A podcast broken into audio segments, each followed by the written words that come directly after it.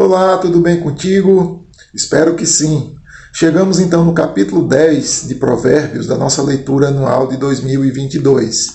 E do capítulo 10 até o capítulo número 22, Salomão vai descrever a diferença ou contraste entre a pessoa justa e entre a pessoa ímpia. É? Aqui está se falando de comportamento, mas também se fala a respeito do temor ao Senhor ou não temer ao Senhor.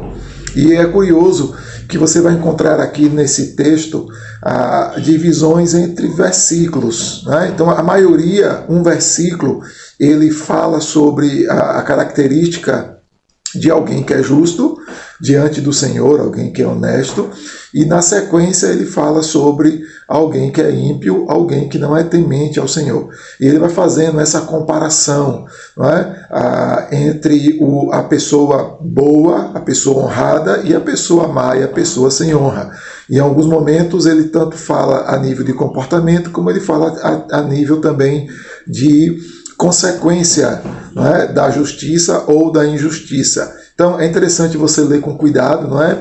A, a, maioria deles, como eu disse, é apenas um versículo que faz isso. Uma vez ou outra você vai encontrar dois ou três versículos com a ideia só falando a respeito de, desse contraste aí.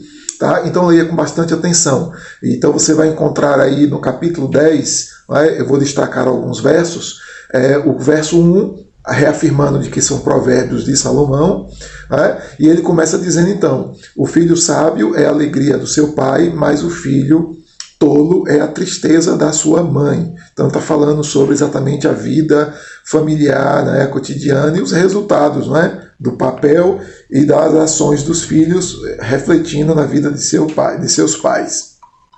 Também eu quero chamar a atenção também aqui para o verso 19. O verso 19 diz assim: Quem fala demais acaba caindo em transgressão, mas quem controla a língua é sábio.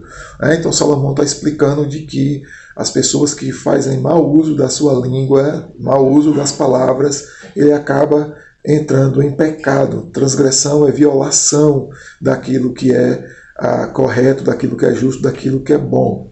Tá?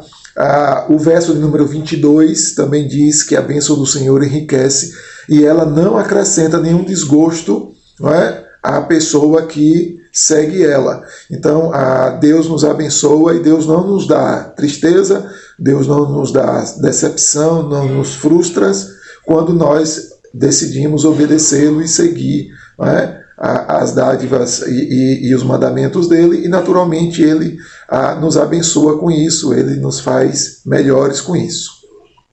Também quero destacar o verso 29, que diz que o caminho do Senhor é fortaleza para os íntegros, mas ruína para os que praticam a iniquidade.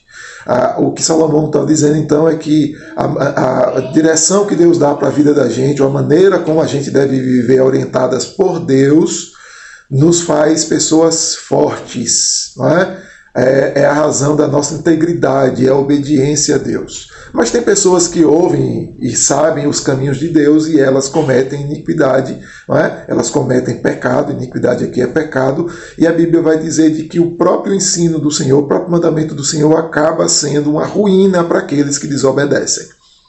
Ainda que o final, né, verso 32, que é o último verso do capítulo 10, ah, diz também: os lábios do justo sa sabem o que agrada, mas a boca dos ímpios só sai perversidade. Então Salomão está ensinando que aqueles que ouvem ao Senhor sabem falar coisas agradáveis, ainda que seja discordando, criticando, mas são pessoas que têm, é, como a gente diz aqui no popular, papa na língua, é, são educados para se falar, mas aqueles que não querem ah, seguir os ensinos do Senhor e não se adequam ao Senhor acabam sendo pessoas que falam bobagem e que são perversas no seu falar, tá? Então, me segue que eu te ensino pelo caminho e até o capítulo de número 11 de Provérbios.